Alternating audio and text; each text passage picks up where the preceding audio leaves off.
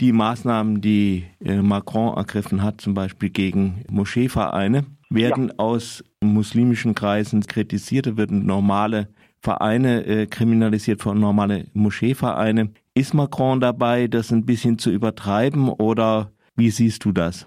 Also grundsätzlich das Risiko besteht. Also es ist nicht unbedingt dafür gedacht, normale Moscheevereine zu verbieten, wobei wir haben mindestens einen Präzedenzfall, der zumindest kritisch diskutiert wird. Die Moschee in Pantin, einer Vorstadt von Paris, wurde für sechs Monate geschlossen. Diese Moschee war nicht unbedingt ein Hort der Fortschrittsideologie. Von ihr gingen auch Teilnehmergruppen von an Demonstrationen gegen die homosexuellen Ehe von 2013 aus. Das war also durchaus ein Hort konservativer Ideen, aber äh, nicht, nicht dschihadistischer Aktivitäten. Aber der Imam dieser Moschee, beziehungsweise nicht der Imam, sondern der Präsident, der Vorsitzende des Moscheevereins als Person, mhm. teilte im Oktober äh, bei den sozialen Netzwerken, also bei den Social Media, ein Video gegen den äh, damals lebenden Lehrer Samuel Paty. Ein Video, in dem äh, dessen angebliche Methoden kritisiert wurden, die also ein Teil der, der Hetze gegen ihn waren, die dann den Attentäter motiviert hat. Aber ohne dass die Moschee als solche dahinter stünde und ohne dass, also es war eine persönliche Handlung und ohne dass zu dessen Tod aufgerufen wurde. Unabhängig davon kam dann später hinzu, dass der Mörder dieses Lehrers Samuel Paty, das, dessen Andenken gestern in allen französischen Schulen begangen wurde mit dem Unterrichtsbeginn nach dem Ende der Herbstferien. Also der Attentäter fasste dann seine eigene Motivation vor dem Hintergrund tatsächlich dieser Hetzkampagne im Internet. Dass aber die Moschee deswegen geschlossen wird, ist äh, durchaus Gegenstand von breiter Kritik und wird ungefähr so aufgefasst, wie wenn zu einem Missbrauchsfall in der Schule kommt, wenn ein Lehrer also pädophilen Missbrauch begeht und wenn dann deswegen die Schule geschossen würde. Also auf die Idee wird man auch nicht kommen. Nicht Wobei natürlich eine, eine Moschee, also als Glaub, also eine Schule ist ja an sich nicht eine in sich geschlossene ideologische ja. Einheit. Das ist richtig. Wobei die, die Moschee oder der Islam als solche auch keine geschlossenen homogenen Blöcke darstellt, sondern tatsächlich da unterschiedliche Ideen sind. Also diese Moschee war bestimmt kein Hort von Fortschrittsideologie. Das soll man sich jetzt nicht äh, zu Recht, äh, zu Recht schönreden aber im Zusammenhang mit, der, mit dem dschihadistischen Verbrechen zu sanktionieren, wird durchaus, also durch die Gläubigen, die damit jetzt nichts zu tun haben, als Affront verstanden und es wird durchaus auch aus der Linken kritisiert. Insofern besteht die Gefahr, dass da jetzt Instrumente geschmiedet werden, die auf breiterer Front Einsatz finden. Dazu kommt natürlich, dass es eine Debatte gibt, an der unterschiedliche Kräfte teilnehmen. Die Rechtsextremen, aber beileibe nicht nur die, sondern mit großem Eifer Teile der Konservativen, die jetzt wirklich fordern, den Rechtsstaat auszuhebeln und auf ganz breiter Front Instrumente einzusetzen, jenseits rechtsstaatlicher Bindung, in Form eines veritablen Gesinnungsstrafrechts. Und da sind wir dann ganz massiv im Problem drin. Also zum Beispiel der Abgeordnete von Nizza, Erik Ciotti, der jetzt nicht aus persönlicher Bestürzung über die, den Dreifachmord in Nizza äh, vom 29. Oktober vom vorigen Donnerstag handelt, sondern der schon immer ein ein, ein, ein Rechtsausleger der französischen Innenpolitik war. Dieser Eric Ciotti sagte ganz klar, in den Stunden nach dem Attentat vom vorigen Donnerstag im Fernsehen, äh, der bestehende juristische Rahmen muss überwunden werden und das Asylrecht muss ausgesetzt werden, solange es Attentate gibt. Also er meint vollständig ausgesetzt. Man, man, man nimmt keine Asylbewerber mehr auf, weil ja auch äh, Attentäter drunter sein könnten. Mhm. Ähm, es gibt andere, die sagen, zum Beispiel Christophe Barbier, der Leitartikler des Express, von L'Express, das ist ein konservatives oder wirtschaftsliberales Wochenmagazin, ist ein Dauergast, Dauerlaberer in diversen Talkshows. Ähm, er sagte ebenfalls äh, Ende voriger Woche in einer dieser Talkshows, in der er eingeladen war, ähm, man musste jetzt überdenken, er sagte auch, man müsse jetzt tatsächlich das Asylrecht überdenken,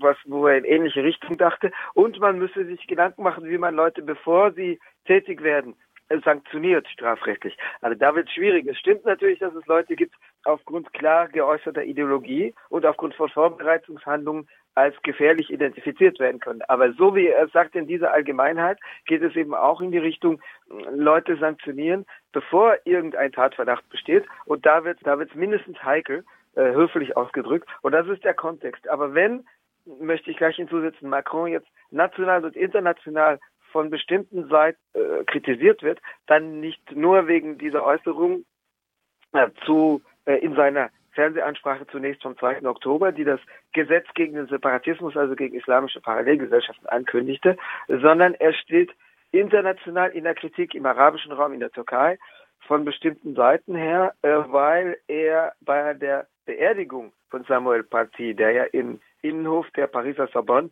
der ältesten Pariser Universität, beigesetzt wurde, geäußert hat, wir werden also nicht bei der Meinungsfreiheit nachgeben und wir werden das Recht auf Karikaturen verteidigen.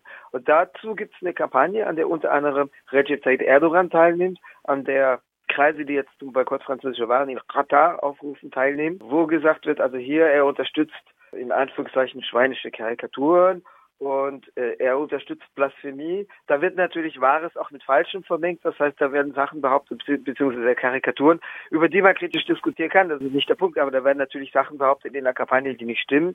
Da kursieren äh, türkisch und türkisch und arabische Fehl- und Falschübersetzungen, die das Ganze natürlich in ein ganz anderes Licht drücken. Also das ist natürlich der Hintergrund dessen, dass es jetzt eine Kampagne gibt. Also vor zwei oder drei Tagen demonstrierten 50.000 Menschen in Bangladesch gegen Macron, in einem Land, wo es bekanntlich überhaupt keine anderen sozialen oder ökologischen Pro mhm. oder ökonomischen und ökologischen Probleme gibt, wo wirklich das größte Problem der Leute Macron ist, wo es, wo es, wo man sich keine anderen Sorgen machen muss. Das hat natürlich mit dem, was Macron konkret sagt und was innenpolitisch kritikwürdig ist, wenig zu tun. Wie, verha wie verhält sich denn die muslimische Minderheit in, also wie, sofern man das sagen kann, also über ihre Repräsentanten, anders geht's nicht, in Frankreich zu den Morden?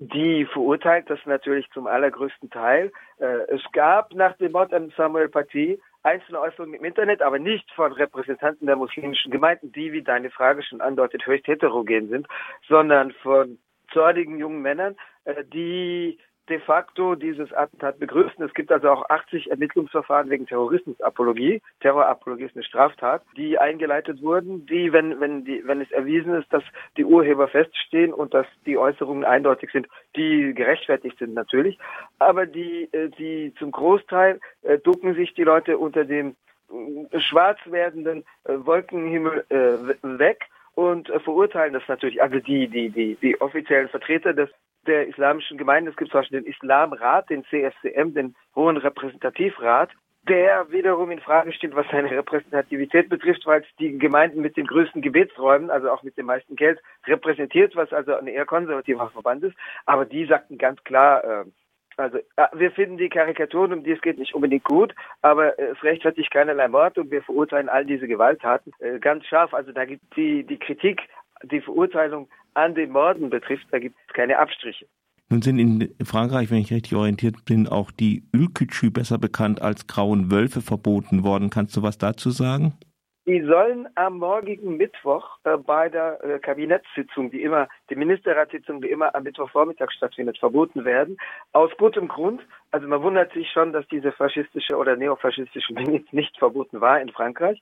Die Grauen Wölfe oder Boscourt-La sind bekanntlich die Vorfeld, die, also militante oder gewaltbereite Vorfeldorganisation der türkischen MHP, Milliyetçi Hareket Partisi oder Partei der Nationalistischen mhm. Bewegung, äh, nunmehr rund zwei Jahre mit äh, der AKP von Erdogan koaliert, also Regierungsmitglied wurde. Die Boskurtler oder Grauen Wölfe begingen in den vergangenen Tagen Schmieraktionen in der Banlieue im, im Umland von Lyon an einer armenischen Gedenkstätte, äh, griffen auch äh, Armenier äh, die in einem Verein organisiert sind in einem Vorort von Lyon an. Also äh, die äh, nach dem Genozid an den Armeniern im Osmanischen Reich kamen viele Armenier nach Frankreich, die sich vor allem in Marseille und dann im Rhonetal, also auch in Lyon, ansiedelten aus geografischen Gründen. Die kamen natürlich übers Mittelmeer in der Hafenstadt Marseille an und auch in bestimmten Pariser Vororten. Und einer, einer der Vororte von Lyon ist eine Hochburg armenischen Lebens. Ähnlich wie im Raum Paris, Clamart zum Beispiel, wo es eine Konzentration von Armeniern gibt. Und da gab es also vergangene Woche einen bedrohlichen Aufmarsch von Graue Wölfe-Anhängern. Und es wurden auch gestern am Montag am 2. November wieder Schmierereien entdeckt, die aus diesem Spektrum kommen, mit dem bemerkenswerten Umstand, dass in einem Fall RTE als Kürzel sozusagen als Bekenntnis geschmiert wurde und RTE als Abkürzung für mhm. Recep Tayyip Erdogan, also um sich der, der Unterstützung des türkischen Autokraten sozusagen formell zu vergewissern, also auch wenn Erdogan davon möglicherweise nichts wusste. Und in Möglicherweise Reaktion, ja. Er hätte es auch sicher verurteilt verbal bestimmt, weil er natürlich eine Politik betreibt, die diesen Leuten gefällt, also was etwa äh, die Frage des Armenier-Genozids und dessen Leugnung betrifft. Jedenfalls, äh, das war eine Reaktion auf diesen bedrohlichen Aufmarsch und die Ausschreitung in der Banlieue von, von Lyon, in Dissent, diesen ähm, Beschluss motiviert. Der ist natürlich Teil einer allgemeinen Verbotskampagne, an der ansonsten viel kritikwürdig ist. Aber was die Grauen Wölfe betrifft, kann man das, glaube ich, nur begrüßen und unterstützen. Das ist tatsächlich eine notwendige Maßnahme gegen eine gewaltbereite und faschistische Organisation. Ein Indiz, ein Indikator könnte sein, dass Marine Le Pen das Verbot kritisiert hat. Die hat nämlich gesagt, nein, nein, man müsste Moscheevereine verbieten, aber die grauen Wölfe, was soll's.